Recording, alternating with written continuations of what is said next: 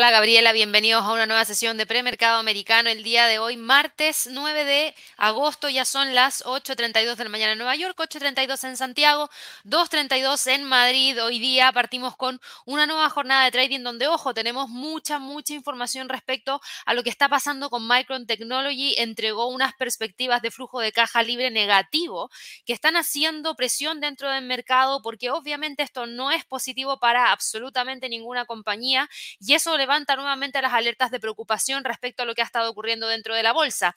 Tenemos caídas leves, pero caídas por parte de Standard Poor's, el Dow Jones, el Nasdaq, sí cae alrededor de 0,97%.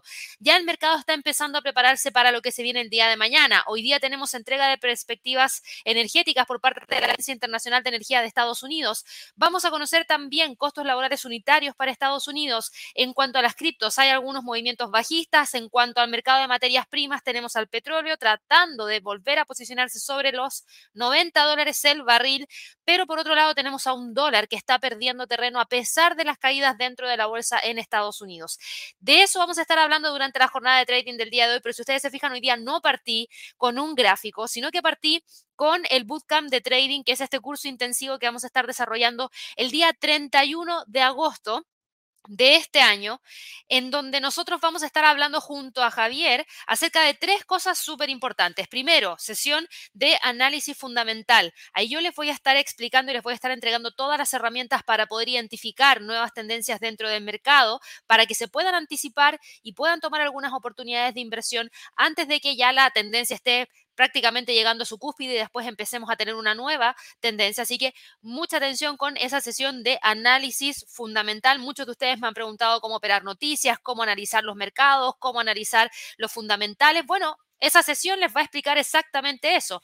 Después tenemos la sesión número dos, que es el portafolio de inversión, que tiene que ver con la creación de un portafolio de inversión optimizado, basado en las condiciones actuales del mercado. Javier les va a estar entregando mucha información respecto a cómo crear un portafolio de inversión desde cero. Si es que ya tienen creado uno, se va a tomar también en consideración para poder evaluarlo y tratar también de mostrarles cómo uno puede ir generando diferentes modificaciones, porque tenemos tendencias de mercado que no duran eternamente, que van cambiando y nuestro portafolio tiene que, obviamente, también adaptarse a esos cambios. Así que va a estar súper, súper buena también la sesión número dos. La tres, introducción al trading algorítmico. Les vamos a entregar la base del trading algorítmico, la base esencial, para que de esa manera, cuando ustedes ya pasen netamente a darle clic al botón de encendido para el trading algorítmico, lo estén haciendo de una buena manera y eviten cometer algunos errores claves que se cometen cuando uno parte recién hablando acerca de el trading algorítmico o llevando a cabo estrategias de trading algorítmico. Quedan 22 días. Queda muy poquitito para este evento. Recuerden, Va a ser presencial en Bogotá, pero lo vamos a estar transmitiendo vía streaming para absolutamente todos los países del mundo, así que si ustedes no pueden ir de manera presencial, no se pierdan el streaming. Estos son cursos que nosotros no repetimos. Hace un par de semanas atrás alguien me dijo, ¿cuándo vuelven a repetir el bootcamp que hicieron en México? Es probable que pase un par de tiempo, me refiero a más de un año probablemente, para que nosotros repitamos ciertas cosas que estamos entregándoles de información. Lo único que algunas veces repetimos son algunos cursos puntuales de los cursos deluxe, que son los que se dan a principios de mes, cuando no tenemos un bootcamp, porque claro, hay mucha demanda y hay gente que se quedó fuera, entonces obviamente ahí, dependiendo de eso, nosotros lo podemos repetir, pero en el caso de los bootcamp, que son los cursos intensivos, nosotros planeamos no repetirlos por lo menos en los próximos dos años. ¿Por qué? Porque queremos ir avanzando con el conocimiento, ya tenemos una base de traders que conocen del mercado.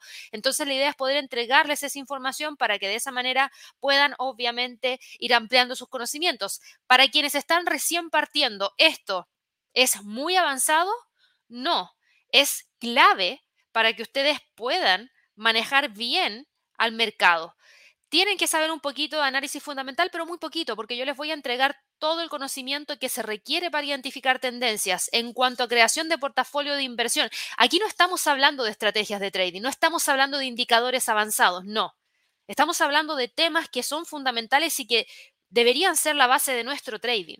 Lo que sí podría ser un poquito más avanzado y se los doy es en la sección de trading algorítmico, pero sería la única sesión en donde hablaríamos ya en base a asumir que ustedes conocen algunos indicadores de trading y conocen de estrategias de trading. Para todas aquellas personas que participaron del curso de Lux que Javier acaba de terminar la semana pasada, es muy normal dar el siguiente paso hacia el trading algorítmico. Para quienes hicieron el curso de scalping, el curso de swing trading, que fueron dos cursos por separado, también les iría muy bien el tema del trading algorítmico. Así que para aquellas personas que están recién partiendo, quizás sí sería bueno que aprendan un poquito acerca de indicadores de trading, pero para las primeras dos sesiones no es necesario y ahí nosotros les vamos a entregar la base para que utilicen esto y lo puedan aplicar dentro de su trading diario. Así que espero que puedan participar. Ahí les dejamos el enlace a través del chat. También está en la descripción del video. No se queden para el final reservando el cupo, sobre todo si es presencial. Para el streaming, claro, se los doy. Podrían esperar un poquito más porque para el streaming tenemos más cupo, pero ojo,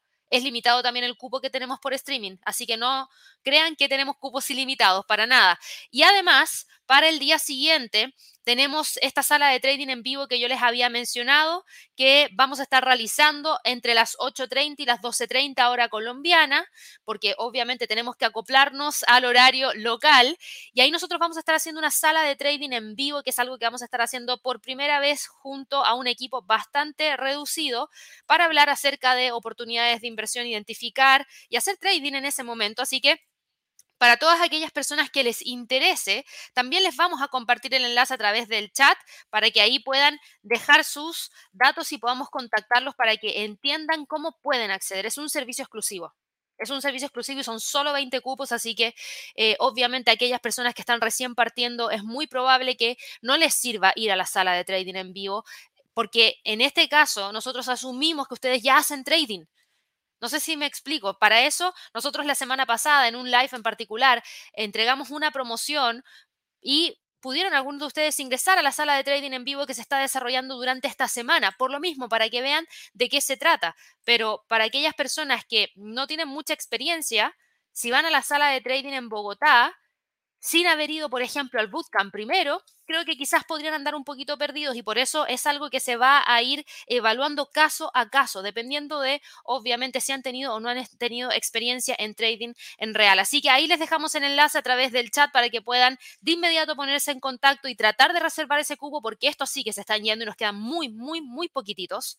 De verdad que yo creo que ya nos van quedando máximo siete cupos, porque ya llevamos una gran cantidad de personas que han empezado a reservar esto, porque cuando yo les decía el mes pasado, pregúntenle al equipo qué es lo especial que vamos a estar haciendo, bueno, ellos ya lo vienen mencionando con todas aquellas personas que los contactaron y les preguntaron, así que no se queden fuera. Ojalá que puedan participar y ojalá que los conozcamos a todos allá en Bogotá. Así que bueno, dicho eso, vamos a partir hoy día de inmediato con lo que ha estado ocurriendo dentro del mercado y quiero que vayamos a revisar un tema importantísimo que es por donde me gustaría partir hoy día, que no tiene que ver con calendario económico, que no tiene que ver con...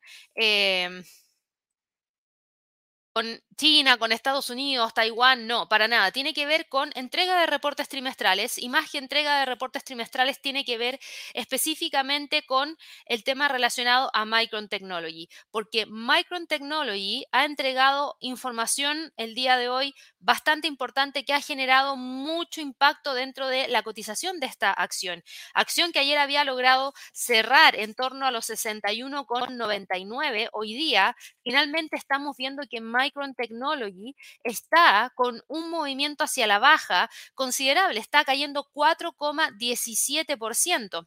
¿Y qué fue lo que pasó con Micron Technology? Micron Technology ha tenido mucha información dando vuelta y el tema más importante que yo les podría decir respecto a Micron Technology es que esta compañía entregó información respecto a las perspectivas de flujo de caja libre y las perspectivas que tiene para su flujo de caja libre no fueron positivas porque consideraron que para el primer trimestre fiscal esperaban que su flujo de caja libre fuera negativo y que podrían ver importantes descensos secuenciales en los ingresos y los márgenes debido a una caída en los envíos.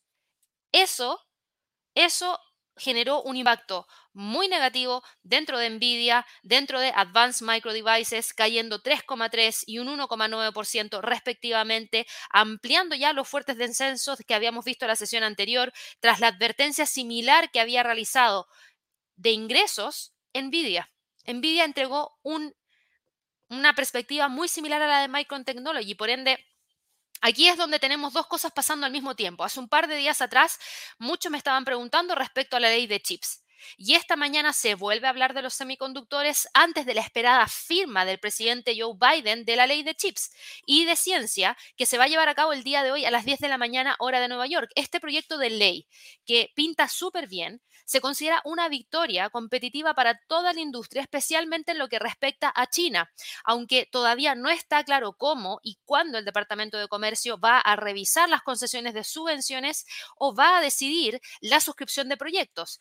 La Embajada de China en Washington ha presionado contra la legislación diciendo que se oponía firmemente al proyecto de ley que tenía ecos de la mentalidad de Guerra Fría.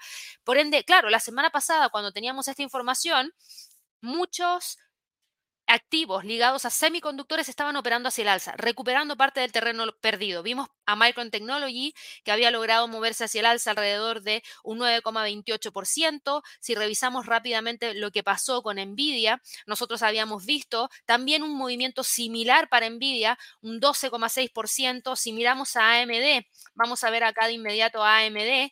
AMD también había logrado tener un movimiento súper importante, alrededor de un 13%. O sea, bien súper, súper bien. Sin embargo, Micron Technology nos entregó esta postura además de un montón de otra información, porque Micron Technology tiene pensado invertir perdón, 40 mil millones de dólares hasta el final de la década para poder construir una fábrica de memorias de vanguardia en varias fases en Estados Unidos. La inversión prevista, que es la mayor en fabricación de memorias de la historia en Estados Unidos, va a crear en última instancia hasta 40 mil nuevos puestos de trabajo, incluidos unos 5 mil puestos técnicos y operativos altamente remunerados. Y los planes de expansión específicos y otros detalles se van van a ir conociendo dentro, dentro de las próximas semanas. Tenemos... Eh, esta legislación que le va a permitir a Micron Technology aumentar la producción nacional de memorias de menos del 2% hasta el 10% del mercado mundial en la próxima década, lo que obviamente convertiría a Estados Unidos en la sede de la fabricación de memorias y de eh, inteligencia, desarrollo, investigación y desarrollo más avanzadas del mundo. Bien, bien, pero al mismo tiempo que tenemos toda esta información, tenemos ese anuncio por parte de Micron Technology que finalmente termina generando mucha preocupación, en donde tenemos estas perspectivas de flujo de caja libre negativas, en donde vemos caídas en los ingresos de manera secuencial para los próximos meses. Algo similar que también hizo Nvidia durante la jornada de trading del día de ayer, y que finalmente fue lo que terminó gatillando la caída de 6,3% que vimos ayer. Hoy día en el premercado, yo les decía, viene cayendo también Nvidia como viene cayendo AMD. Nvidia hoy día está presentando una caída de alrededor de un 2,65%, claro, mucho menor que la de Micron Technology, pero igual, una caída que nos deja en 173,21, muy cerca de los 170 dólares por acción. Así que para todos aquellos que tienen exposición en el sector de los semiconductores, obviamente tienen que estar muy pendientes de las perspectivas que nos están entregando las compañías a pesar de esa buena noticia de la ley de chips. Volviendo al tema de la ley de chips, Qualcomm, por ejemplo, lo vamos a ver acá de inmediato, pero Qualcomm, Qualcomm hoy día está cayendo, obviamente porque se acopla a todas las caídas del resto del, resto de la industria y cae un 1,36% y cotiza en 145,80. Pero Qualcomm ha acordado comprar otros 4.200 millones de dólares en chips semiconductores a la fábrica de, Global eh, Foundries en Nueva York. Y este acuerdo cubre específicamente todos los chips relacionados con los transceptores inalámbricos 5G, Wi-Fi, automoción y tecnologías de conectividad de Internet de las cosas. También va a duplicar con creces el actual acuerdo de fabricación que tiene de Qualcomm y GFS y va a elevar los compromisos totales alrededor de 7.400 millones de dólares en compras hasta el 2028 a raíz de esta ley de chips. O sea, ya tenemos dos empresas que están avanzando a pasos agigantados con la ley de chips, pero al mismo tiempo, en el corto plazo, porque aquí hablamos de década, de una década completa, pero en el corto plazo estamos viendo que están teniendo ciertos problemas con el tema del flujo de la caja libre. Así que Atención con lo que pasa en ese sector. Quería partir hablando acerca de eso porque obviamente las noticias no fueron positivas para em, Micron Technology y obviamente fue lo que eh, terminó gatillando gran parte de los movimientos durante la jornada de trading del día de hoy. Si ustedes revisan el calendario económico, hoy día es un día tranquilo. Hoy día no teníamos datos para Europa, lo que es bastante inusual, pero no teníamos datos para Europa. A ver, denme un segundo, acá vamos a poner todos los datos que se dan a conocer, un segundito. Solamente teníamos datos de bajo impacto, que eran subasta de deuda 30 años, que prácticamente el calendario se lo saltaba en un inicio y decía, ¿para qué colocarlo si es algo de bajo impacto que no genera movimiento dentro del mercado? Lo que sí tuvimos fueron datos provenientes desde México, desde Brasil, algunos datos provenientes desde Estados Unidos y nada más. Ahora, para la tarde, en la sesión de Asia, sí hay que prestar bastante atención con el índice de precios al productor que tenemos para China, sí hay que prestar atención para los datos de inflación que también tenemos para ese país. Así que ahí hay que tener mucho, mucho ojo con lo que potencialmente pueda estar ocurriendo en ese ámbito, para que lo tengan también súper presente. Ahora, volviendo un poquito a lo que pasa con el resto de los activos cuáles otras empresas han estado generando movimientos importantes durante la jornada de trading del día de hoy. La verdad es que principalmente tienen que ver con el sector de los semiconductores. Es lo que más movimiento ha presentado durante el día de hoy. Al parecer, eh, estamos viendo que es lo que finalmente nos gatillaría todos los movimientos durante el resto de la jornada porque los otros sectores los otros sectores están un poquito tranquilos, sí, tenemos que hablar acerca de Bed Bath and Beyond, que tuvo un movimiento súper importante el día de ayer, AMC, que tuvo un movimiento súper importante también durante la jornada de trading del día de ayer, eh, y yo creo que por ahí estamos viendo eh, mucho, mucho movimiento dentro del mercado en general. Así que vamos a revisar ahora de inmediato, antes de irnos a algunas acciones en específico, qué es lo que ha estado ocurriendo dentro de la bolsa en Asia, qué es lo que ha estado ocurriendo dentro de la bolsa en Europa, para luego irnos a cerrar la jornada con los movimientos dentro de la bolsa en Estados Unidos. Vamos acá a revisar el movimiento dentro de Hang Seng y se acuerdan que hace un par de días atrás había incertidumbre. Bueno, esa incertidumbre no se ha ido. Hemos tenido solamente al precio tratando de mantenerse dentro de niveles de precio clave. Y cuando hablo de niveles de precio clave, no estoy hablando de este nivel de soporte en torno a los 20.000, sino que estoy hablando a los niveles en torno a los 19.600 y la zona que tenemos acá arriba en torno a los 20.300 prácticamente. A ver, déjenme ver ahí, me equivoqué de botón, ahí sí. Claro, 20.288, 19.604 como niveles importantes. Tenemos al activo quedándose dentro de esa zona. De romper ese nivel, podría continuar con el alza para tratar de ir a buscar los 21.000 como próximo nivel más importante, pero no veo que esté generando ese salto el día de hoy. Durante la sesión de Asia, hoy día sí que va a ser importante el dato de índice de precio al productor, sí que va a ser importante lo que vayamos a conocer de inflación también para China. Así que mucho ojo con eso, pero no hay grandes movimientos y eso también ayuda a que no haya tanto impacto dentro de la bolsa en Estados Unidos. Hay un nuevo status quo en respuesta a la visita de Nancy Pelosi a Taiwán, porque eso lo habíamos dejado un poquito de olvido, pero tenemos temas ahí.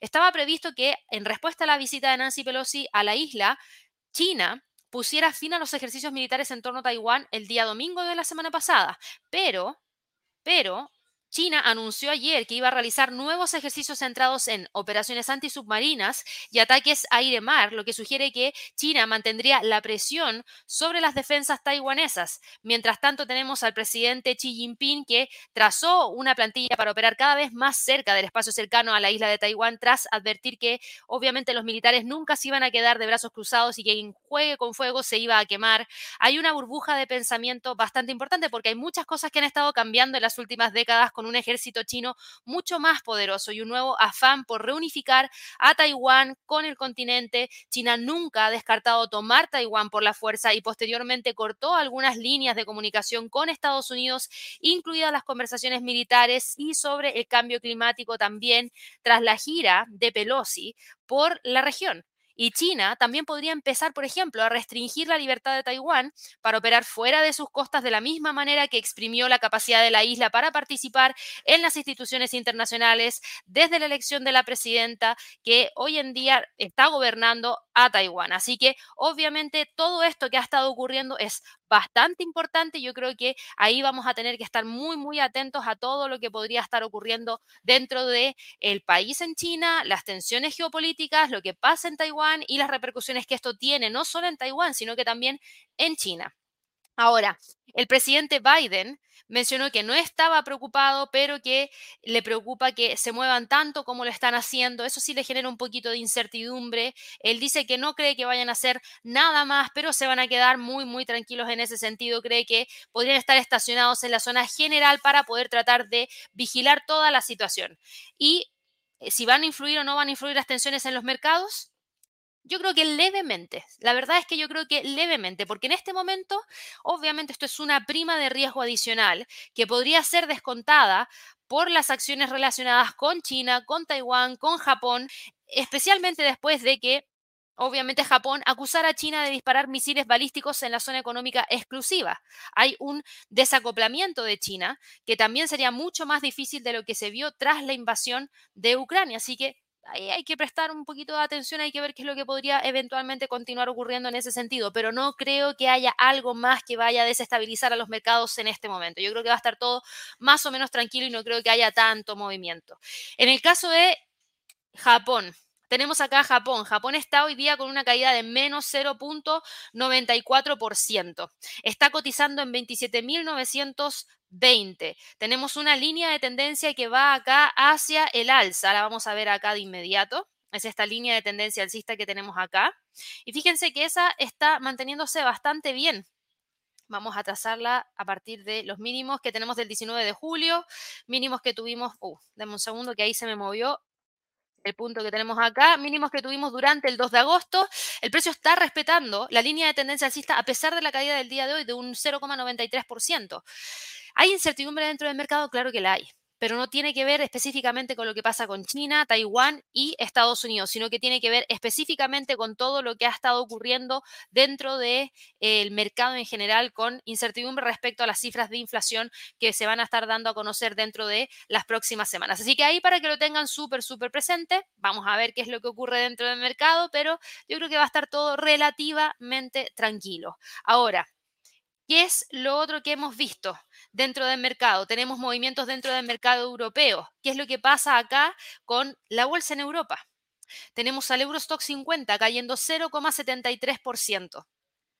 ¿Mucha variación en comparación al día de ayer? No, cero diría yo. Tenemos al activo operando dentro de una zona, que es la zona entre los 3.720 y los 3.760. No creo que vaya a salir de ahí, yo creo que se va a quedar ahí, pero muy tranquilamente dentro de esos dos niveles. Tenemos al DAX alemán que también detuvo el movimiento hacia el alza. Y aquí sí que estamos viendo algo importante porque está rompiendo la línea de tendencia alcista y está rompiendo al mismo tiempo el nivel de soporte en torno a los 13.600. Por ende, nunca se rompieron los 13.800 el día de ayer, sino que por el contrario, lo que terminó generando el quiebre fue este nivel de soporte y de ahí podría continuar con la caída para tratar de ir a buscar los 13.400 como próximo nivel más importante con extensión a los 13.315. Tenemos el IBEX de España que está hoy día con un alza de 0.29%, cotiza en 8.284, se desacopla se desacopla del Eurostock 50, se desacopla del DAX, está en este momento subiendo 0,30%.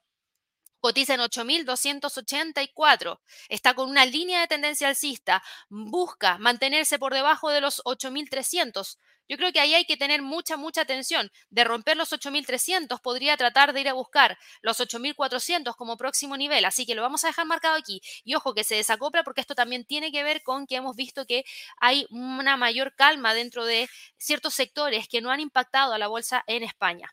Por otro lado, Francia cae 0,17%, cotiza en 6.499 opera en torno a los 6.500 y se estaría quedando entre los 6.550 y los 6.450.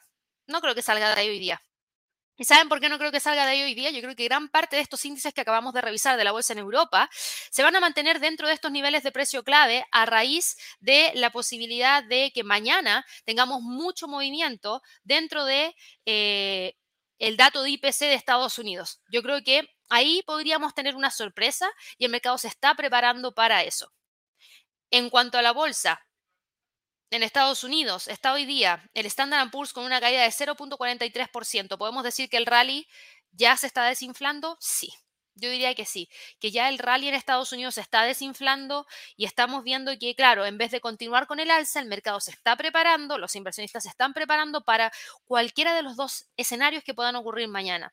Por eso, si ustedes se fijan, creo que dentro de los dos puntos más importantes que van a tener que estar monitoreando dentro de las próximas jornadas son los 4.200 y los 4.080 como nivel de soporte, como nivel de resistencia. No creo que vayamos a tener un gran rompimiento de esa zona, sino que creo que es muy probable que el precio termine quedándose dentro de esos niveles y hay que ver si es que realmente logra generar ese quiebre para poder continuar con el siguiente nivel en torno a los 4.280, pero para, perdón, 4.300, no, sí, está bien, 4.280, 4.320, ¿Qué es lo único que yo creo que podría generar ese estallido haber visto, por ejemplo, un dato de IPC que caiga mucho más de lo que el mercado espera, y eso es que esté por debajo de un 8,7%. Si está en un 8,7%, creo que eso ya está en gran parte descontado por parte del mercado. Así que mucha atención. De todas maneras, no esperamos grandes movimientos para el día de hoy, porque si ustedes se fijan en el calendario económico,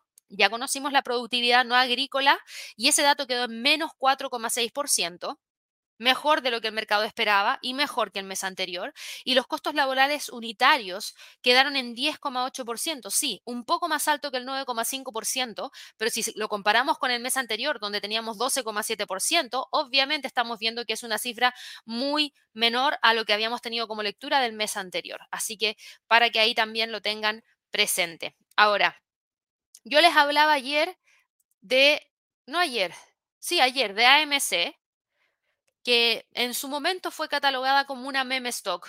Hoy en día hay otra que está ganando ese título y es Bed Bath and Beyond.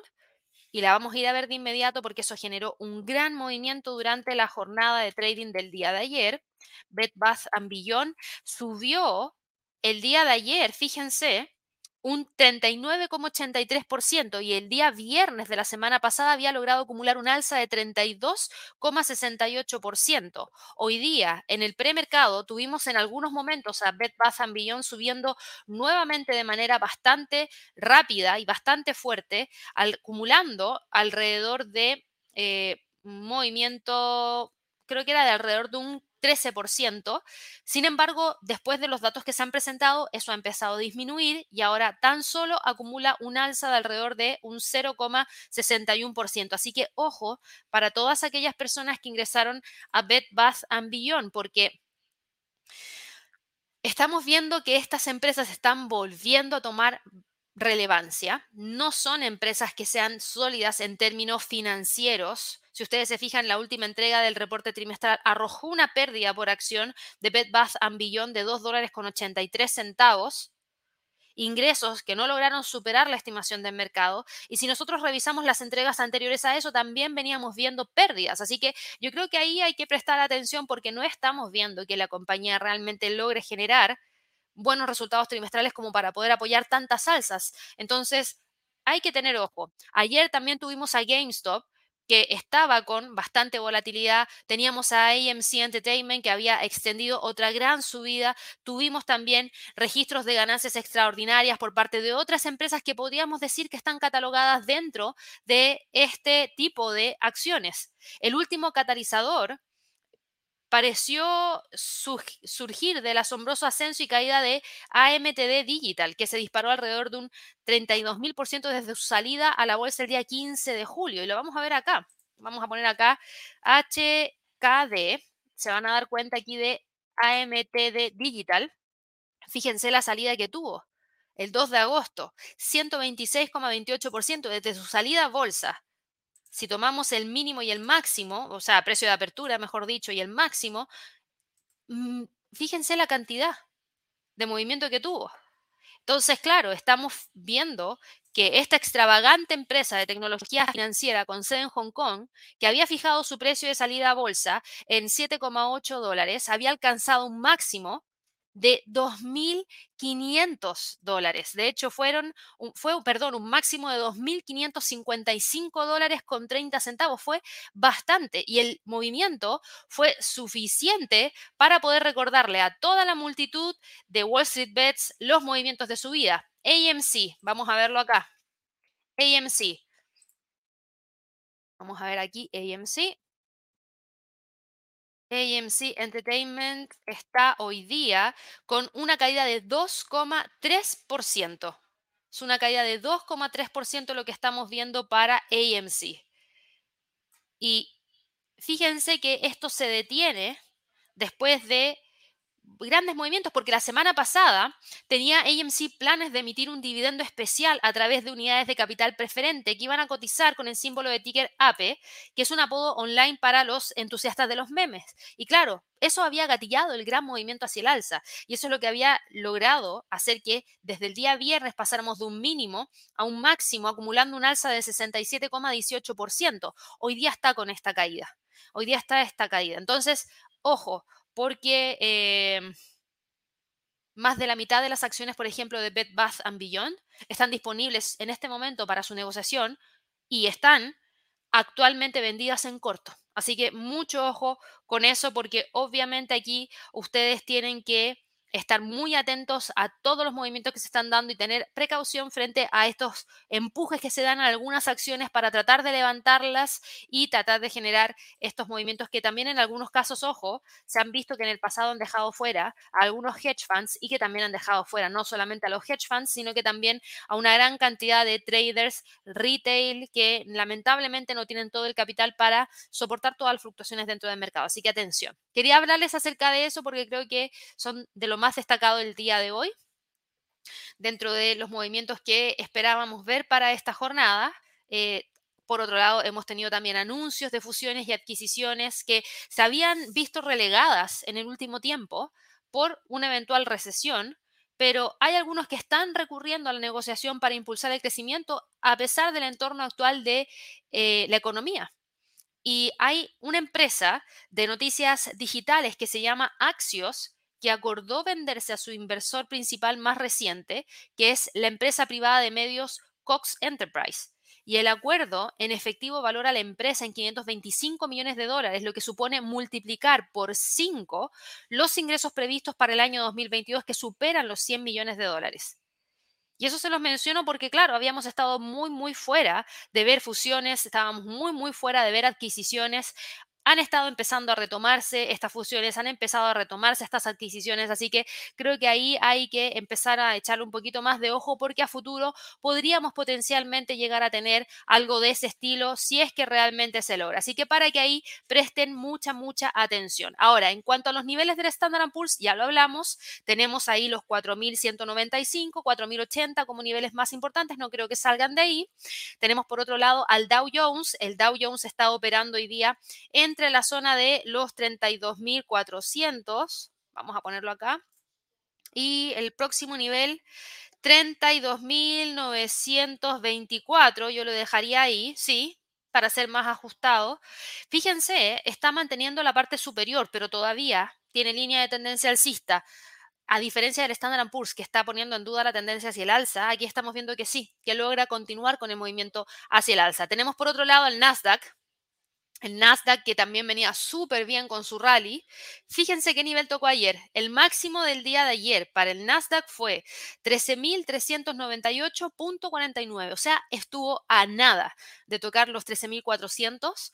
Eh, o para mí ya prácticamente ese nivel se alcanzó, pero como les había dicho ayer, se veía difícil una ruptura de esa zona antes del fundamental del IPC. Yo creo que es muy probable que ahora el activo trate de mantenerse firme entre la zona de los 13.400 y los 13.000 como niveles más importantes, no creo que vaya a salir de ahí, yo creo que se va a quedar dentro de esos dos niveles como puntos más relevantes.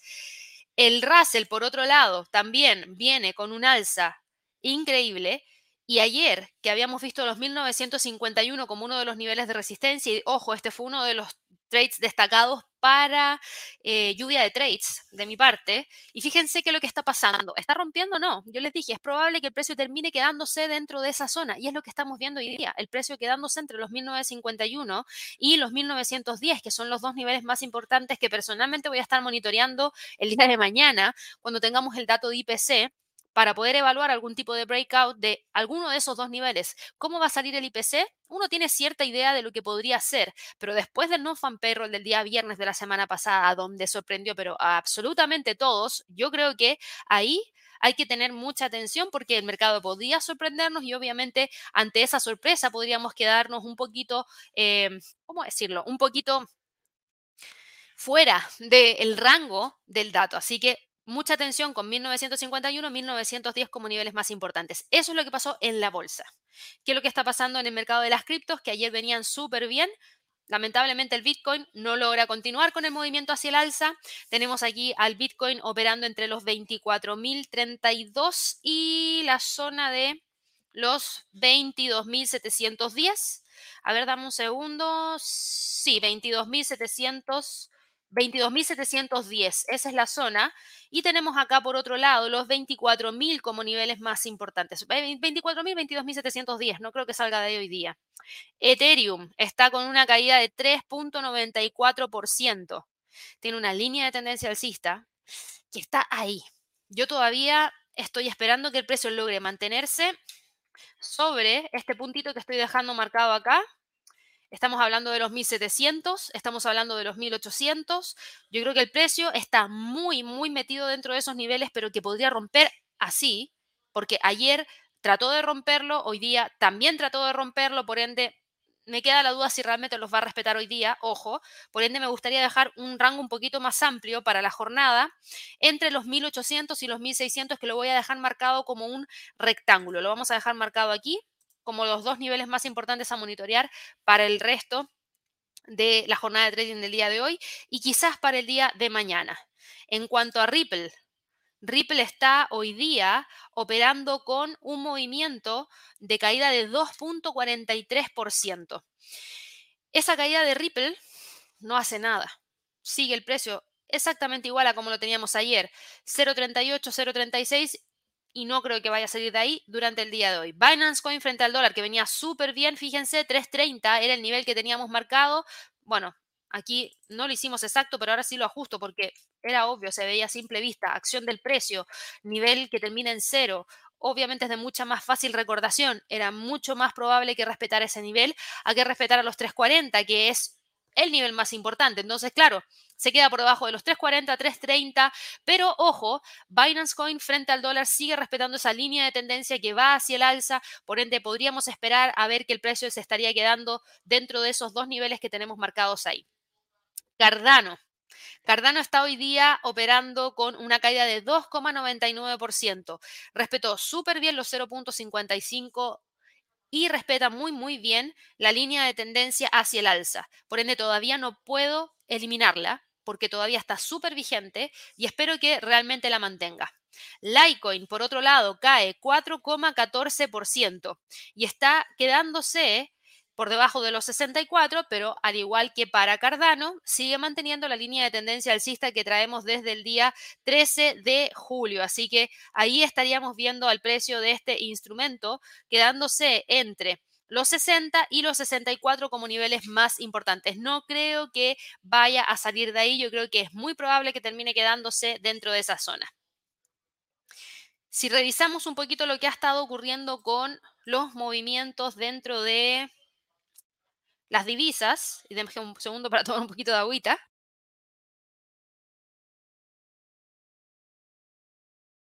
¿Qué pasa con las divisas?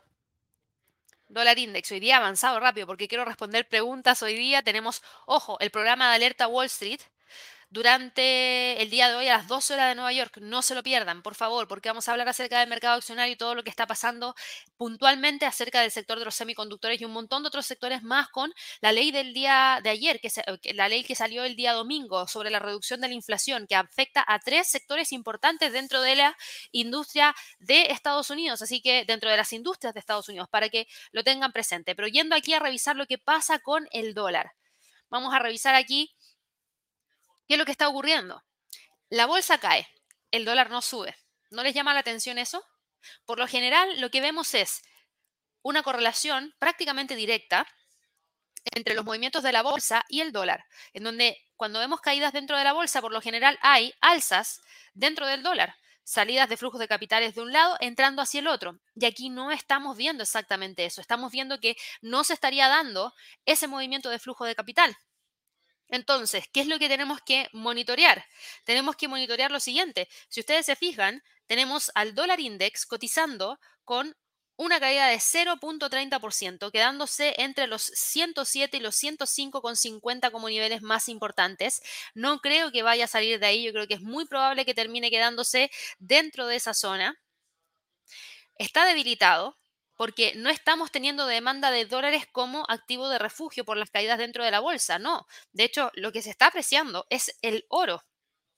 Así que mucha atención ahí con el dólar index, esa fortaleza que veníamos viendo en el corto plazo no se está dando, pero eso no quiere decir que mañana, si es que llegásemos a tener un dato de IPC muy alto, el dólar no vuelva a subir. No, para nada, eso sigue estando vigente dentro de lo que potencialmente podría estar ocurriendo dentro del mercado.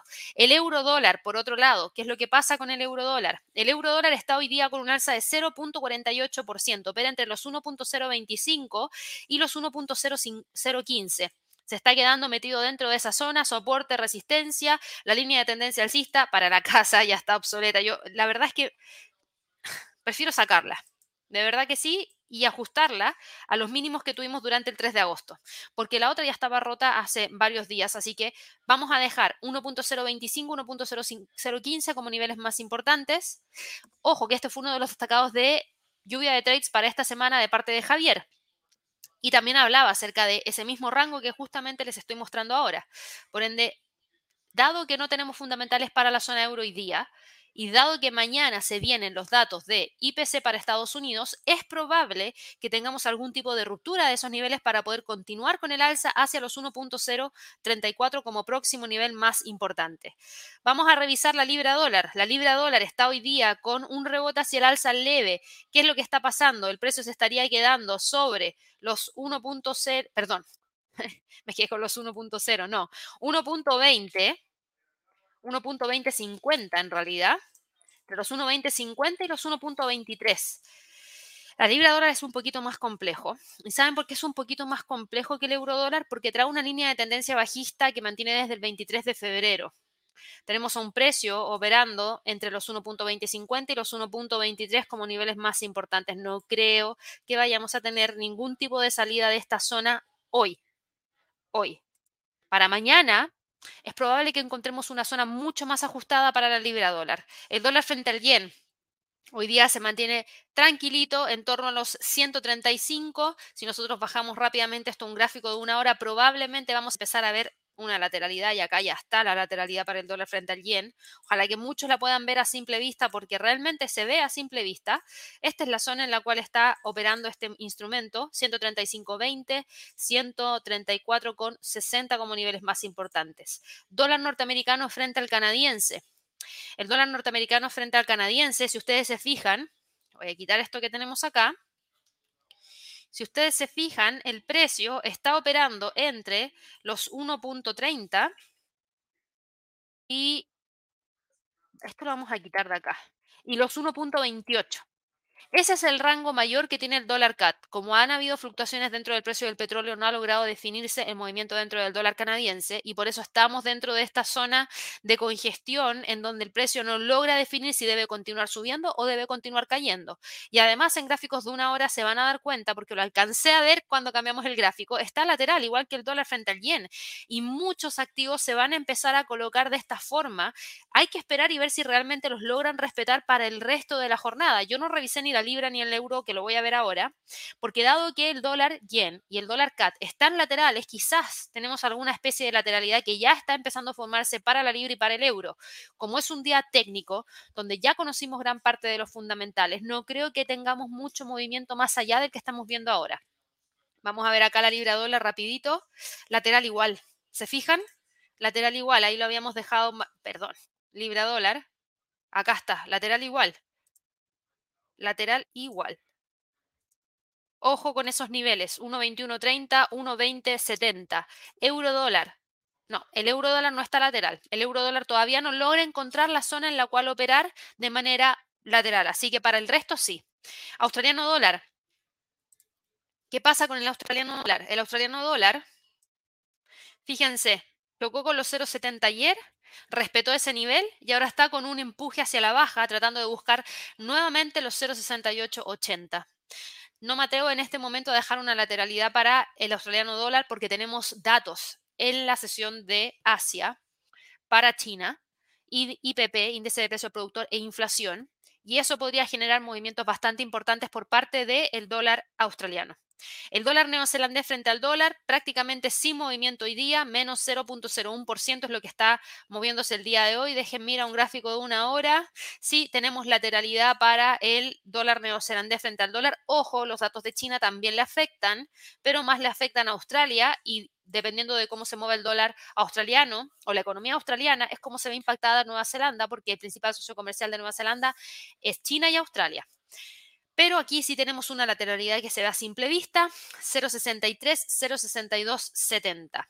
El dólar frente al franco suizo, que no lo vemos nunca, lo vamos a ver hoy día rápidamente para poder determinar qué es lo que está pasando. Bueno, buscando los 0,95, esto se va para la casa. Nos quedamos con el nivel más importante de resistencia para el dólar frente al franco suizo en 0,9650 y 0,95 como soporte. Dólar frente al peso mexicano. Continúa con la caída, cae menos 0,19% y está a punto de romper los 2020. Ojo, si lo llega a quebrar, el próximo nivel de soporte lo tendríamos en torno a los 20,10. El dólar frente al peso chileno hoy día cae un 1,10%, pero si yo lo veo a simple vista, no está haciendo nada, absolutamente nada. Sigue operando entre, y de hecho voy a sacar eso, no me gusta. Voy a dejar los 8.90 y los 9.20 como niveles más importantes. Esa es la zona más importante que tiene el dólar frente al peso chileno, por lo menos para estos días. Y está cayendo con una fuerza bastante importante y hay que ver si logra continuar con la caída y romper los 8.20. De ser así, claro que puede continuar cayendo hacia los 8.69.50. Ojo con el dólar frente al peso chileno. Dólar frente al peso colombiano cae 0.44%, se queda todavía entre los 4.362, 4.217. Dólar frente al sol peruano está hoy día con un alza de 0.07% y se queda entre los 3.92, 3.86 como niveles más importantes. Por otro lado, tenemos al petróleo. El petróleo está hoy día con un alza de un 1.25%. Hoy día el petróleo estaba subiendo y estaba subiendo más de un dólar por barril, de hecho sube un dólar con 21 centavos prácticamente, está revirtiendo gran parte de los movimientos bajistas que vimos a mitad de la semana pasada. ¿Y por qué? Porque Rusia dijo que las exportaciones de petróleo a Europa a través del tramo sur del oleoducto Druzhba se habían suspendido desde principios de agosto, reavivando obviamente la preocupación por la escasez de suministro. Esto no se sabía. El monopolio ruso de oleoductos Transneft dijo que Ucrania había suspendido los flujos de petróleo a través del tramo del oleoducto porque las sanciones occidentales habían impedido el pago de las tasas de tránsito por parte de Rusia. Entonces, como estas sanciones habían impedido el pago de las tasas de tránsito por parte de Rusia, Ucrania dijo, ¡pum!, te cierro el oleoducto y eso hace que no llegue petróleo hacia Europa. El acontecimiento de Druzhba se produce en un momento en el que la preocupación por la oferta había disminuido y claramente había disminuido. Por eso habíamos visto el precio del petróleo llegando prácticamente a los 86,60. Y esto había disminuido, esa preocupación por la oferta, porque se proyectaba una menor demanda por la inquietud de la recesión. El petróleo se había visto anteriormente presionado por los avances en las conversaciones para reactivar el acuerdo nuclear con Irán, que iban a permitir aumentar las exportaciones de petróleo iraní, entre otras cosas más.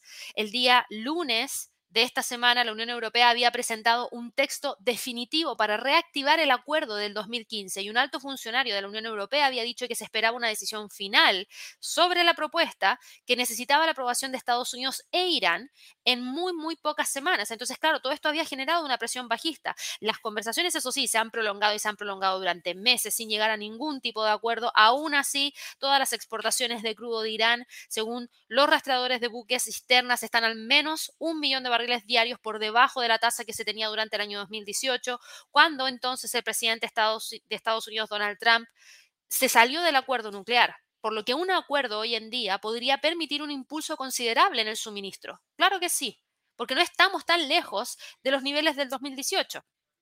Entonces, claro, todo está pasando, pero ahora estábamos viendo este tema que ocurría específicamente en Drushba y obviamente genera esa preocupación por la oferta y el precio salta.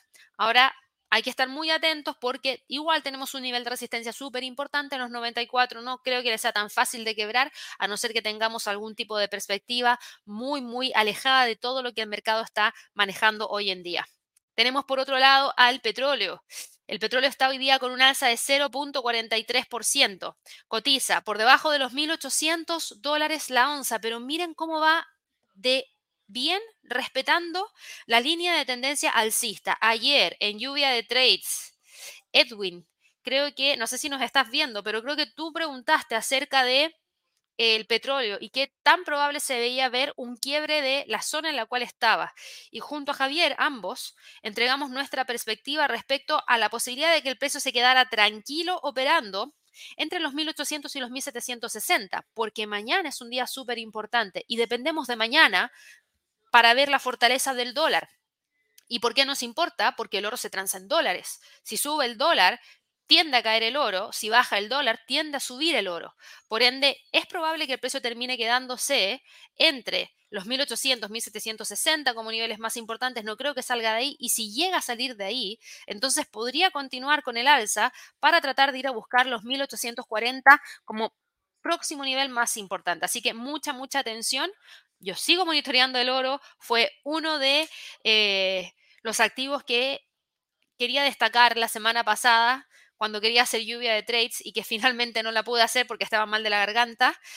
Pero era uno de los activos porque se ve que hay una fuerza que está tratando de ganarle terreno al dólar y no solamente es el oro, son varias las contrapartes que están tratando de ganarle terreno al dólar y eso hay que ver cómo se va terminando de generar durante el resto de estos próximos días.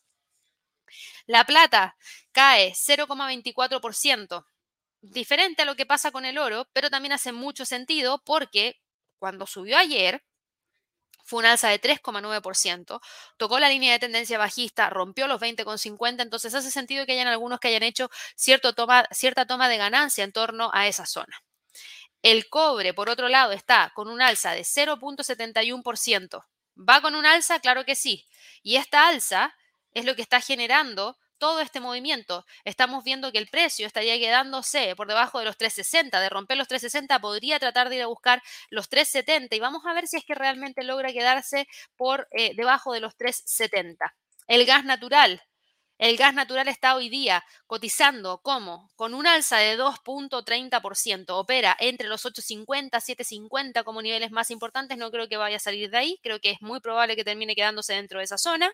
El trigo sube un 1.47% y se queda entre los 7.80, 8.40. Fíjense cómo nos rompió los 7.80 ayer. El maíz está con un alza de 2.41%. Se queda entre los 6.40 y los 600 no logró romper los 600 y se siente súper firme dentro de esa zona. La soya sube un 1.83% y está operando hoy día entre los 1569, perdón, está operando en 1569, no entre, en no hay mucha variación para la soya. Yo diría que está entre los 1650 y 1475 como niveles más importantes. Y el paladio, por último, para ir ya cerrando, está con una caída de 0.06% después de la gran alza que tuvimos el día de ayer. Fue una alza de 5,22%. Está rompiendo los 2200 y ahora que se quede ahí por debajo de los 2.300 hace sentido. Obviamente tenemos que empezar a monitorear los 2.300 como próximo nivel de soporte más perdón, próximo nivel de resistencia más importante. Eso lo ha estado pasando durante el mercado, durante la jornada de trading del día de hoy. Si se fijan, movimientos un poquito más tranquilos que los del día de ayer, pero igual, mucha información con el tema de los semiconductores súper, súper presente. Así que ahí hay que estar monitoreándolo de cerca ya para los próximos días. Vamos a ir ahora con algunas preguntas, comentarios, para que así tratemos de responder la mayoría. Hoy día tengo este live, después tenemos el programa Alerta Wall Street junto a Javier y a las 2 de la tarde tengo un webinar que es eh, el webinar de cómo invertir en petróleo y en gas natural. Para todas aquellas personas que todavía no se han inscrito, les envío el enlace de inmediato, pero por lo mismo, hoy voy a hacer esta sesión más cortita. Ya voy a responder un par de preguntas y nada más, porque si no voy a forzar mucho la garganta ya sé que si la fuerzo mucho, finalmente termino con un pequeño daño en la garganta, así que prefiero que no. Y ahí voy a ver cómo lo hacemos con los próximos webinars que tenemos agendados para las próximas semanas. Probablemente lo traslademos para los días jueves para que lo tenga presente también, de manera de poder descansar un poco también la garganta. Aquí les dejo un poco, no un poco, les dejo el enlace completo, no un poco, completo, completo de cómo invertir en petróleo y en gas a las 2 de la tarde el día de hoy. Les voy a estar explicando cómo funciona el petróleo y el gas como mm, activo de inversión, cuáles son las razones que impactan a los precios de ambos activos, que principalmente, ojo, tiene que ver con oferta y demanda, pero si ustedes se han dado cuenta, claro, la oferta y la demanda es una consecuencia de acciones que otras cosas de otros países, de acciones que se van tomando, de grupos, etcétera, y eso impacta en los precios, así que tenemos que estar atentos a eso también.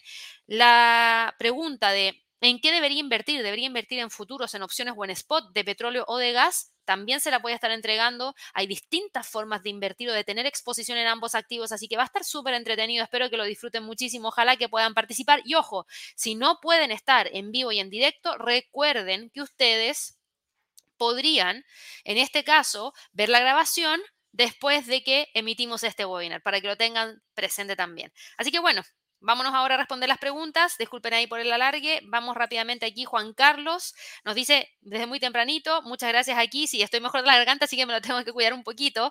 Gracias también a tía Raúl. Me preguntaba por Galicia en Argentina. A ver, Galicia en la bolsa de Argentina.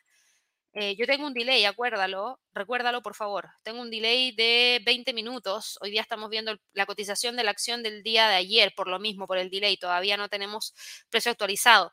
Pero va bien en Grupo Galicia. Yo insisto, creo que no hay mucho de qué preocuparse si Grupo Galicia se mantiene firme entre los 220 y los 232. Creo que ahí podríamos tener una zona de congestión a la espera de lo que pueda ocurrir durante el día de mañana. Ojo, sí, es IPC de Estados Unidos, pero Estados Unidos es la potencia del mundo. Entonces, obviamente es súper importante poder tener presente este tema para que lo tengan presente y creo que he dicho presente como 50 veces ya en los últimos 20 minutos, así que me voy a acordar para no volver a repetirlo.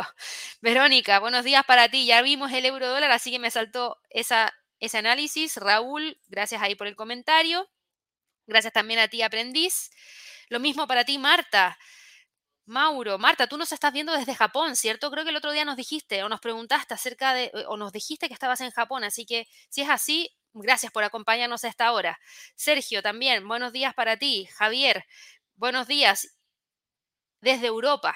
Perfecto. Muy buenos días también para ti. En este caso, tarde para ti.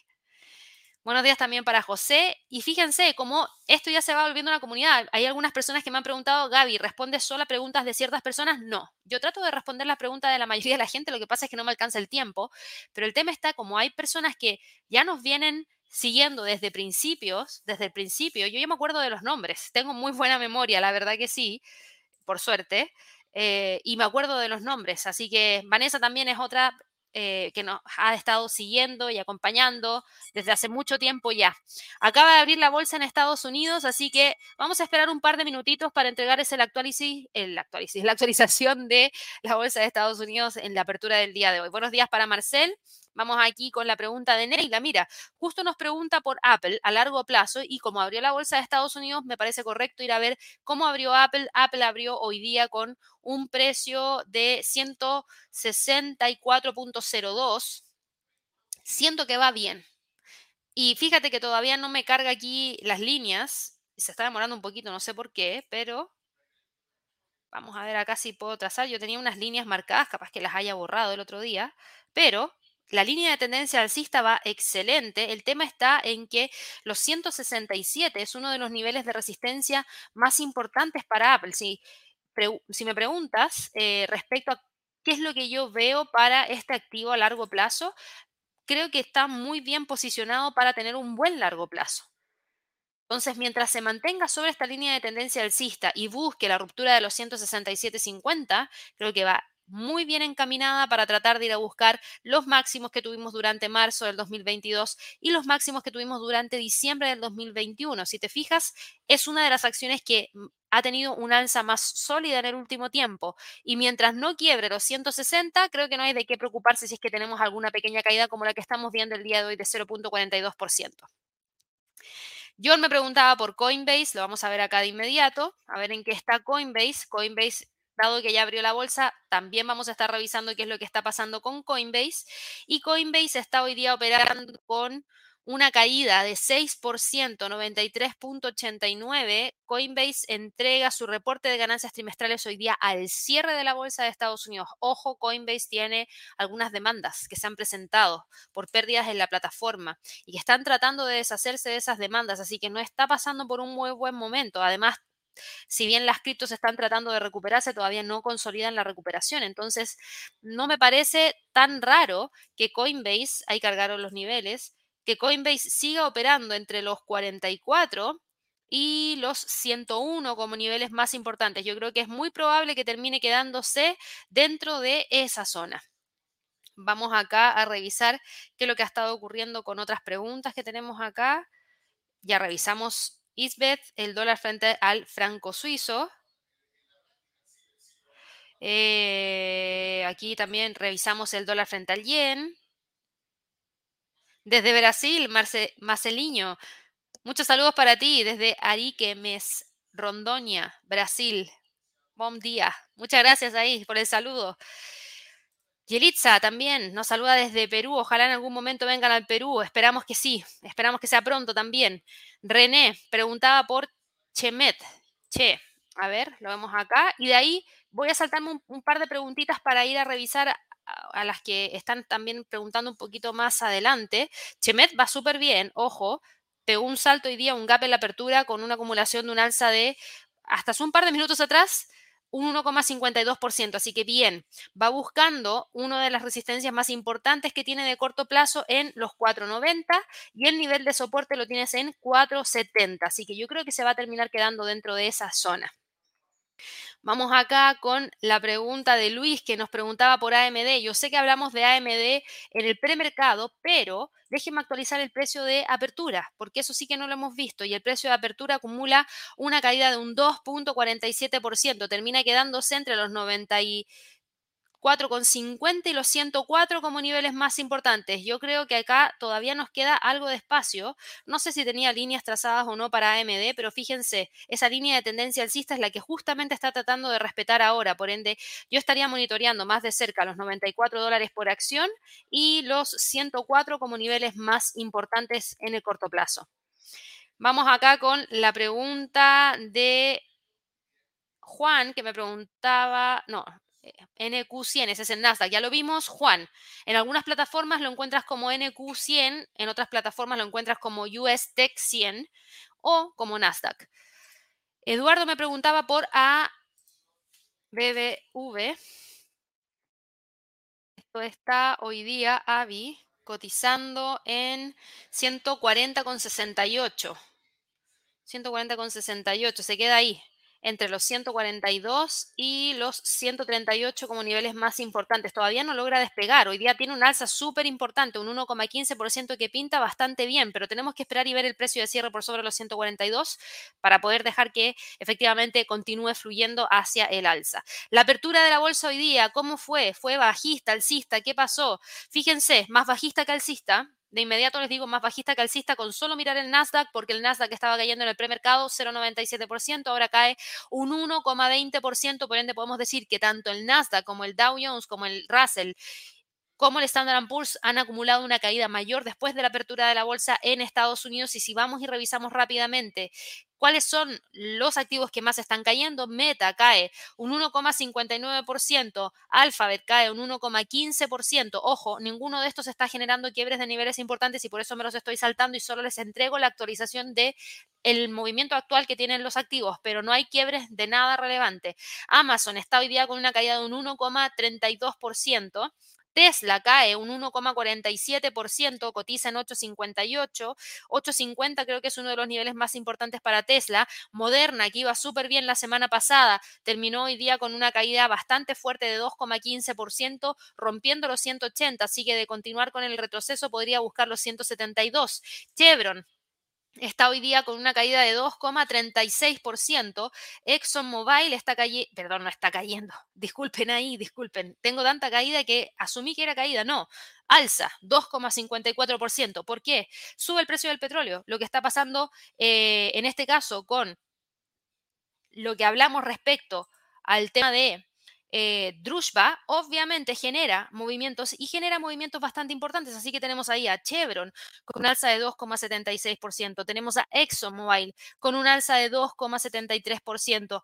Van ambas súper bien tomando ventaja de todo el movimiento alcista que está presentando tanto Chevron como Exxon. Netflix lamentablemente no logra continuar con el alza, cae un 1,62%, termina quedándose por debajo de los 2,40 y por sobre los 2,20 como niveles más importantes. Así que yo creo que va a terminar quedándose dentro de esa zona. Tenemos American Airlines. American Airlines hoy día cae un 1.26%, se queda entre los 15,50 y los 13,50 como niveles más relevantes. Norwegian Cruise Line Holdings está hoy día con una caída de 9.02%. No creo que salga de ahí, yo creo que se va a terminar quedando entre los 14 y los 11. Disney está con una caída de 0.73%. Bank of America, ojo, sube, pero sigue exactamente igual entre los 33 y los 34. Albemarle cae 0,61% y sigue entre los 2,50 y los 2,30.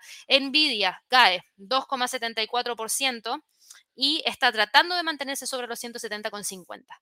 Así que bueno, eso es lo que hemos visto el día de hoy. Voy a sacar un par de preguntitas más que me quedan dentro del el chat, que me quedan muchísimas. Ya, ya les mencioné, lamentablemente no las alcanzo a responder todas, y porque como hoy día tenemos tantos lives y webinars, la verdad es que vamos a cerrar con un par de preguntas más. Jaime me preguntaba aquí, eh, Oxy para hacer swing. Vamos a ver aquí a Oxy para ver swing. Está acá. Operando en 61,66, pegó un gap hoy día. Obvio, hace sentido. Al igual que Exxon y Chevron con los movimientos hacia el alza, Oxy también iba a tomar ventaja de lo que es el movimiento alcista y de lo que está pasando en eh, Drushba con ese oleoducto, esa suspensión de envío de petróleo hacia Europa por el tema del impago de Rusia de las tarifas por el uso del oleoducto. Ucrania terminó cerrando y eso es lo que generó el movimiento hacia Así que hace sentido que hoy día suba, ojo con el nivel de los 64 y en, en extensión, perdón, los 66. En términos de soporte, lo voy a mencionar, está en 56 pero no creo que lo vaya a romper. No creo ni siquiera que vaya a alcanzar el 56 hoy día. Yo creo que va más marcado hacia el alza que cualquier otra cosa. Y aquí me preguntaba por, aquí me dice, la más buscadita Zoom, porfa, soy de las primeras, SOM. SOM. Medica Corp está hoy día operando, se pegó un gap importante, cotiza en 0.4036. Igual esta es una acción que ha tenido mucho movimiento últimamente. Déjame ir acá el gráfico mensual. Dame un segundo. Es una acción antigua.